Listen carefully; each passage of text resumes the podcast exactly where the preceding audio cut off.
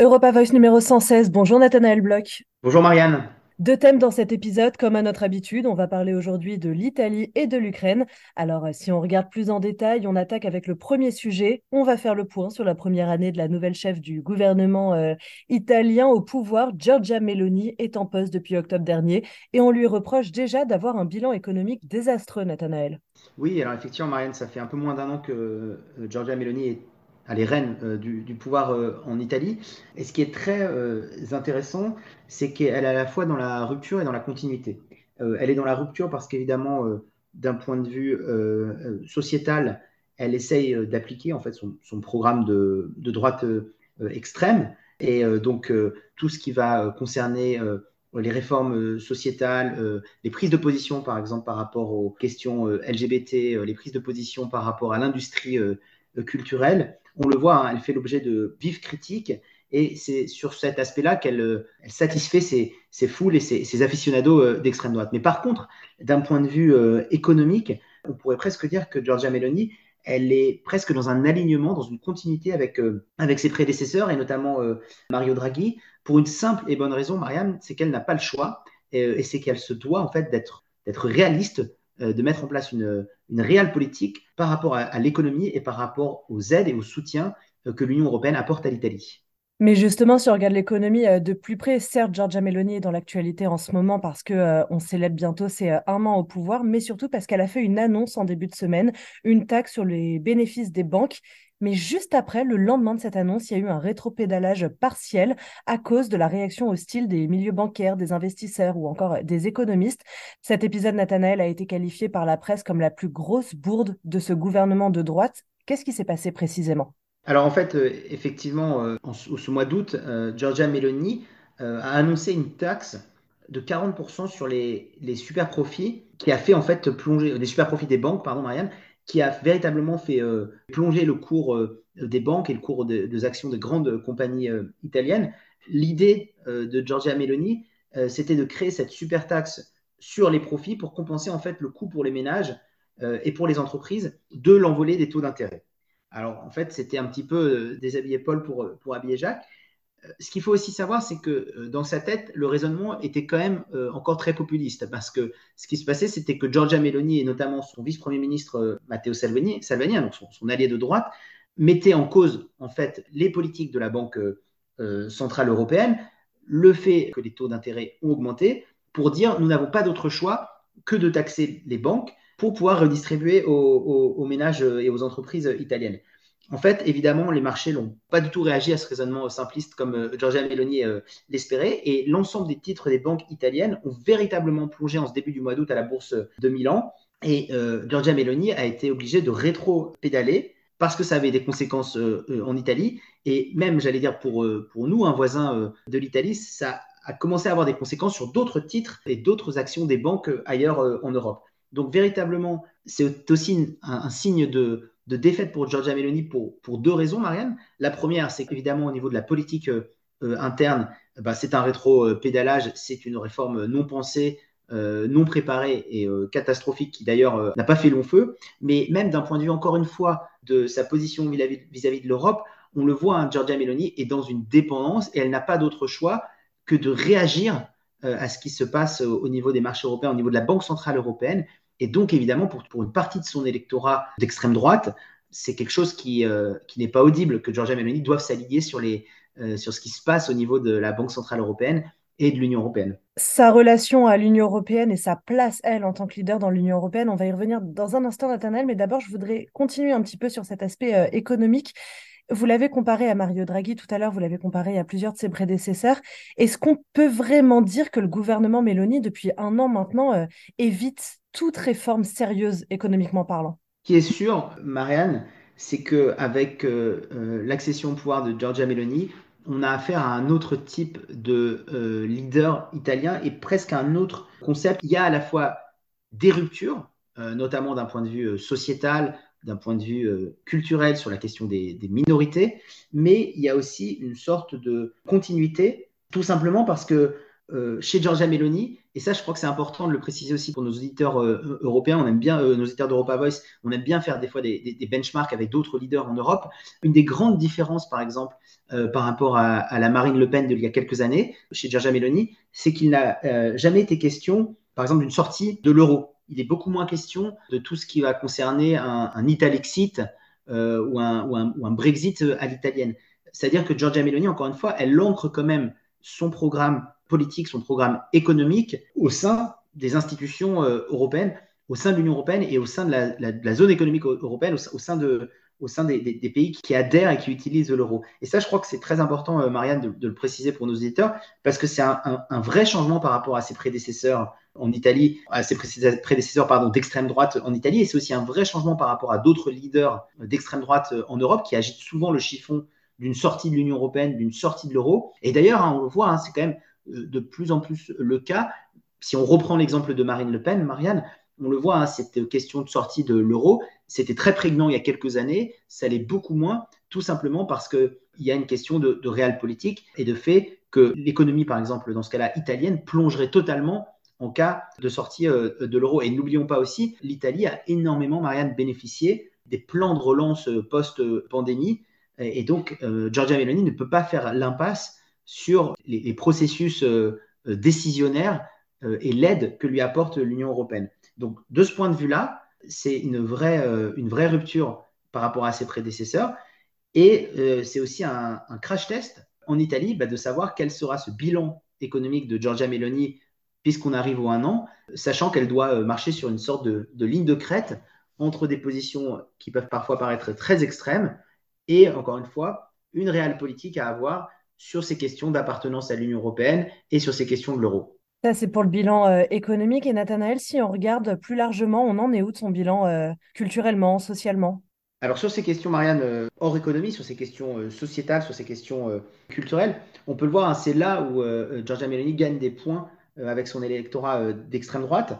D'abord sur les questions LGBT. Par exemple, très récemment, il y a eu un décret qui a concerné les couples homosexuels qui décidaient d'avoir un enfant et qui ne pourraient pas avoir la reconnaissance vis-à-vis de, de celui-ci. Donc c'est quand même un, signal qui est très fort et qui est à contre-courant de ce qui se passe dans beaucoup de pays européens. Euh, donc, vous voyez, sur ces questions sociétales, il y a quand même des marqueurs encore très forts de l'extrême droite, mais même hein, sur, des questions beaucoup plus, euh, euh, j'allais dire, euh, culturelles. Euh, il y a eu récemment une, réforme du Centre national de, la cinématographie expérimentale qui a mobilisé un nombre incroyable de, cinéastes, de membres de la profession en Italie, parce que ça a été vu comme une, volonté du gouvernement de reprendre en main les institutions, de contrôler, de faire une espèce d'ORTF à l'italienne. Et d'ailleurs, même au niveau des, relations euh, franco-italiennes. Il y a eu quelques démissions de personnalités euh, françaises opérant actuellement euh, en Italie. il y a eu pareil au niveau de, certains journalistes italiens dans l'audiovisuel public. Donc, vous voyez, hein, sur les questions à la fois sociétales, sur les questions culturelles, c'est véritablement là où Giorgia Meloni,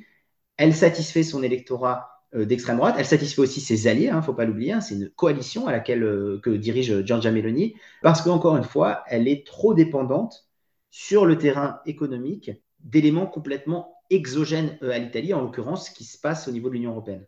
Et donc justement, l'Union européenne, venons-y, on se souvient quand euh, Giorgia Meloni euh, a été élue, il y avait eu une certaine réticence de la part de l'Europe. On se souvient de la réaction de Ursula von der Leyen. Est-ce que Giorgia Meloni a fini par euh, s'imposer au sein de ses homologues internationaux? Elle est comment aujourd'hui sa relation avec les instances européennes? J'allais dire, c'est comme toutes les élections nationales. De toute façon, il n'y a pas le choix. Hein. Il faut que les dirigeants euh, européens et les dirigeants nationaux composent ensemble. Hein.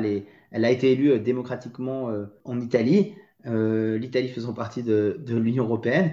Elle doit s'insérer dans les, dispositifs européens. Ce qui est plus intéressant, c'est de voir le tropisme italien en ce moment, euh, qui s'est un petit peu déplacé depuis le début de la pratique du pouvoir de Giorgia Meloni. C'est-à-dire que très rapidement, en fait, elle a été comparée à une Viktor Orban, donc le dirigeant hongrois, une Viktor Orban euh, femme en Italie, alignée sur ses positions. Euh, on en a parlé beaucoup dans les, précédents de, numéros euh, euh d'Europa Voice. Hein. Et en fait, on le voit euh, petit à petit quand même, Giorgia Meloni s'est détachée de cette relation, en tout cas de cette euh, comparaison avec Viktor Orban, parce qu'encore une fois, Viktor Orban, lui, est sur des positions qui sont beaucoup plus radicales au niveau de son appartenance à l'Union européenne. Et elle s'est rapprochée, en fait, assez intéressant, une espèce d'axe, notamment Rome-Madrid, euh, où euh, aussi là, euh, il y a l'émergence de leaders de droite radicale. D'ailleurs, ce qui est aussi intéressant chez Giorgia Meloni, c'est que sa taxe sur les super profits, taxe qui est mise en place par un gouvernement de droite extrême en Italie, c'est quelque chose qui avait été instauré par un gouvernement de gauche en Espagne pour, pour 2023 et 2024. C'est-à-dire que au-delà, j'allais dire, des partis politiques en Espagne, il y a vraiment une espèce de synergie dans les volontés politiques de Giorgia Meloni de prendre des fois l'Espagne comme une espèce de zone test de ce qu'elle-même peut mettre en place à sa propre sauce en Italie. Donc voilà, un tropisme pour Giorgia Meloni qui a tendance à se, un petit peu à s'éloigner de l'urbanisation de certains pays de l'Est pour plus se rapprocher de voisins immédiats et notamment l'Espagne. Merci beaucoup Nathanaël. On va passer à notre deuxième sujet de cette Europa Voice numéro 116, euh, la guerre en Ukraine, qualifiée par certains désormais euh, de guerre longue, ça fait 18 euh, mois. On parlait il y a quelques mois de la contre-offensive, eh bien Kiev défie Moscou en envoyant un cargo en mer Noire avec à son bord des céréales, et ce malgré les menaces russes de couler de tels navires depuis la fin de l'accord sur les exportations de céréales ukrainiennes. Le bateau a quitté Odessa direction le port turc d'Ambarli. Nathanaël, de la part de Kiev, de la part de l'Ukraine Est-ce que c'est une provocation? Est-ce que c'est du courage? Est-ce que c'est un pied de nez?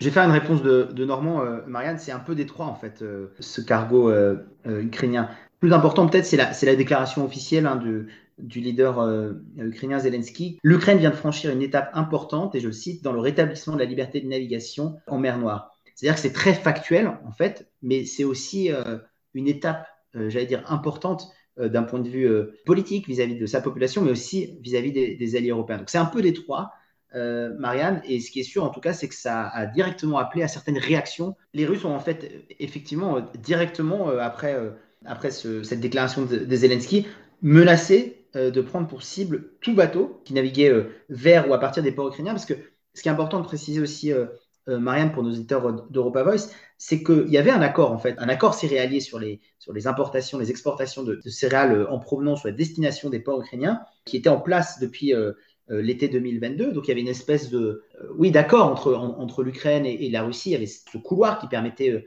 quand même d'approvisionner les populations et de permettre, enfin, de, en tout cas, d'éviter famine, etc. Et là, en fait, Moscou a dénoncé cet accord, en fait, il y a quelques semaines de cela. Et donc, là, Peut-être que Zelensky, lui, avait l'intention de rétablir cet accord-là, mais en tout cas, ça n'a pas été perçu comme ça par Moscou et on n'en est pas du tout au niveau du rétablissement d'un accord céréalier, mais plutôt des menaces de Moscou, encore une fois, de détruire n'importe quel euh, bateau qui s'aventurait dans ce nouveau euh, couloir euh, maritime créé et, annoncé par Zelensky. Mmh, d'accord. On reste sur l'Ukraine, mais on part dans un tout autre registre. On apprend que la Commission européenne a décidé d'enregistrer une initiative citoyenne qu'elle a appelée, je cite, Préservation et développement de la culture, de l'éducation, de la langue et des traditions ukrainiennes dans les États de l'Union européenne.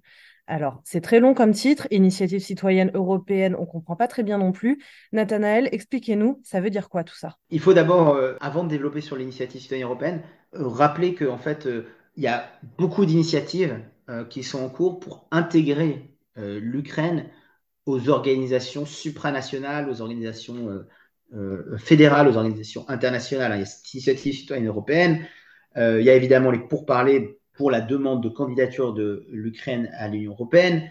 Il y a eu un épisode très récemment, on y reviendra peut-être, sur l'intégration de l'Ukraine à l'OTAN. Donc, ça veut dire que cette initiative, c'est encore euh, c'est une étape de plus ou c'est une pierre de plus à l'édifice d'avoir l'Ukraine véritablement intégrée euh, à la marche du monde européen, à la marche du monde occidental. Ça, c'est le premier élément.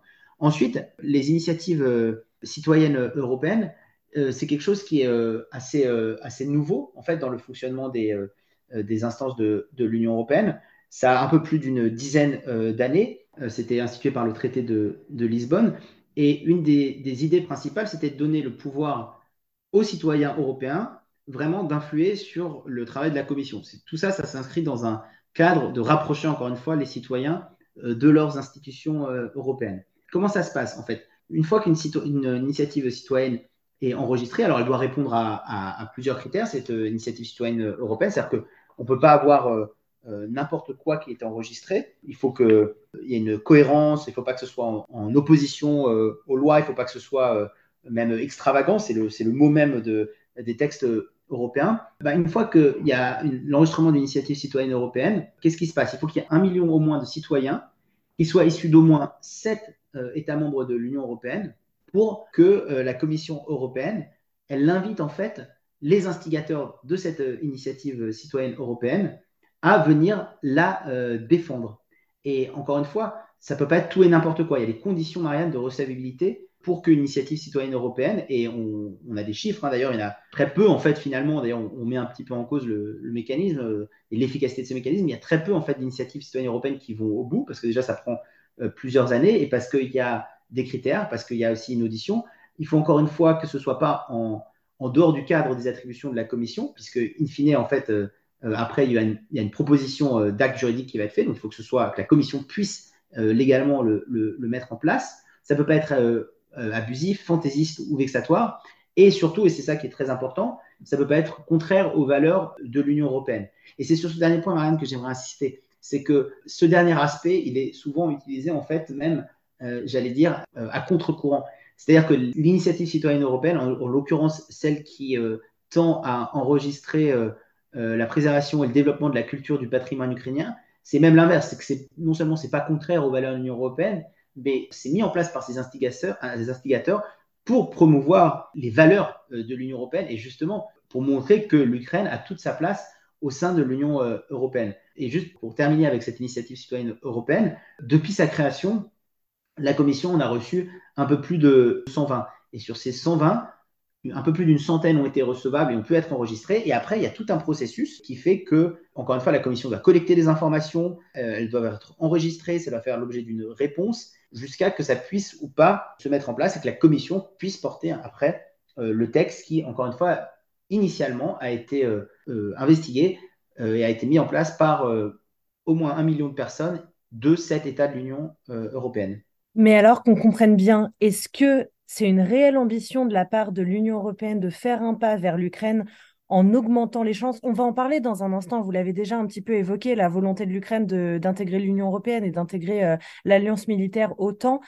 Euh, ça piétine, ça n'avance pas. Donc, est-ce que cette initiative citoyenne, c'est une vraie volonté, une réelle volonté de la part de l'Union européenne de faire un pas vers l'Ukraine et de lui montrer ça n'avance pas, mais on y va?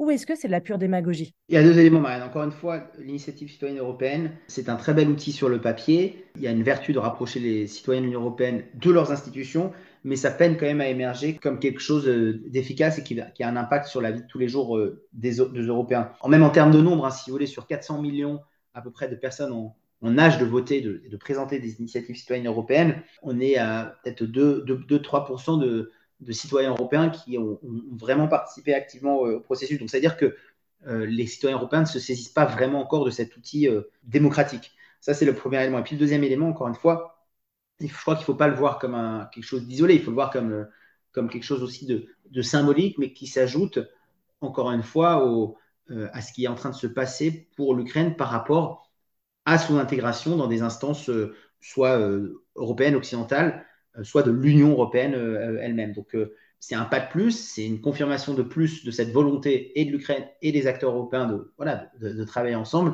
Mais cette initiative ne va absolument pas changer le, cours de ce qui est en train de se passer. Et d'ailleurs, le titre de l'initiative le, le, dit lui-même, hein, c'est la préservation et le développement de la culture et du patrimoine ukrainien. C'est ni une réponse politique, ni une réponse économique, ni diplomatique à ce qui est en train de se passer. Justement, pour aller plus loin sur ce sujet, on parlait tout à l'heure de guerre longue. On le rappelle à nos auditeurs euh, d'Europa Voice, le début de l'invasion russe en Ukraine, c'était le 24 février 2022. C'était il y a 18 mois. Depuis, Volodymyr Zelensky n'a eu de cesse de réclamer son adhésion à l'Union européenne, dans un premier temps, et à l'OTAN, dans un deuxième. Ce sont deux choses totalement différentes. On en est où? Les pays européens, et l'Union européenne notamment, disaient qu'il n'y avait quasiment aucune chance que l'Ukraine intègre l'Union européenne tant que le pays était encore en guerre. Concrètement, Nathanaël, c'est quoi les chances de l'Ukraine d'obtenir ce qu'elle souhaite? Déjà, euh, peut-être premier élément, c'est que l'Ukraine n'est pas le seul pays ex-satellite soviétique à demander hein, une, adhésion, en tout cas à demander à, candidater officiellement pour adhérer à l'Union européenne. Au début de l'année 2002, euh, 2022, pardon, donc au début du conflit euh, entre l'Ukraine et la Russie, on avait l'Ukraine, mais aussi la Moldavie et la Géorgie qui ont envoyé une candidature d'adhésion euh, à l'Union européenne. Donc, c'est-à-dire que déjà, l'Ukraine n'est pas un, cas isolé et que la guerre avec la Russie n'a fait finalement qu'accélérer le mouvement de l'ensemble des, satellites de l'ex-République soviétique à vouloir intégrer euh, le bloc de l'Ouest. Donc ça, c'est quand même un premier élément, c'est que l'Ukraine n'est pas seule et donc l'Union européenne n'a pas que à gérer le cas de l'Ukraine. Ensuite, je crois qu'il y a deux réponses, en tout cas, il y a, deux aspects. Il y a un aspect d'abord qui est, très diplomatique, qui est très euh, euh, euh, politique, de leadership pour Zelensky. C'était aussi une manière pour lui, en, demandant cette, adhésion à l'Union européenne, et aussi, rappelons-le, pour nos États d'Europe Voice, une, une adhésion accélérée. Hein, à un moment, il était question de ça. Est-ce que l'Ukraine peut avoir une espèce de passe-droit pour adhérer à l'Union européenne? C'était aussi pour tester la fiabilité, pour tester la solidarité pour l'Ukraine de ses voisins européen. c'est le premier aspect de cette demande d'adhésion. Et puis, on l'a mentionné, hein, il y a en fait véritablement aussi un aspect, comme d'autres républiques, euh, euh, ex-républiques du bloc soviétique, d'intégrer euh, l'Union européenne. Le président Zelensky, il met des espèces d'échéances. Hein. Il a rappelé encore cette semaine les Européens à prendre une décision. Pour encore une fois, hein, ce n'est pas l'adhésion à l'Union européenne, c'est les pourparlers, c'est la candidature c'est les pourparlers pour faire acte de candidature à euh, l'Union européenne. Et d'ailleurs, d'ici la fin de l'année, Marianne, le Conseil européen, lui, doit approuver ou non, d'ailleurs, cette demande, cette décision d'entamer ou non des négociations sur l'adhésion de l'Ukraine euh, à l'Union européenne. Donc, il y a encore quand même beaucoup d'incertitudes sur le fait que l'Ukraine va ou pas accéder à ces demandes de pourparlers et de candidature pour intégrer l'Union européenne. Ensuite, et, vous l'avez mentionné, pour intégrer l'Union européenne, il faut satisfaire trois grands critères, qui sont les critères de, Copenhague. Euh, et ça, ça conditionne vraiment l'intégration des pays de l'Union européenne. D'abord, il faut des institutions stables qui garantissent euh, la démocratie, l'état de droit, les droits des minorités, les droits de l'homme, le respect, euh, la protection de ces minorités, etc. Ensuite, il faut une économie de marché qui est viable. Pourquoi? Parce qu'il faut être capable de faire face à la concurrence au sein du marché de, de l'Union européenne. Et puis, en fait, ensuite, il faut être capable, c'est ce qu'on appelle l'acquis communautaire, c'est un terme un peu technique, mais il faut être capable de mettre en œuvre les, obligations qui vont in fine découler de l'adhésion d'un pays euh, à l'Union européenne et de souscrire à l'ensemble des objectifs. En fait, ce qui bloque en ce moment pour, euh, pour l'Ukraine, euh, c'est que c'est très compliqué de, de, satisfaire notamment le critère des institutions stables, du simple fait de la guerre avec la Russie.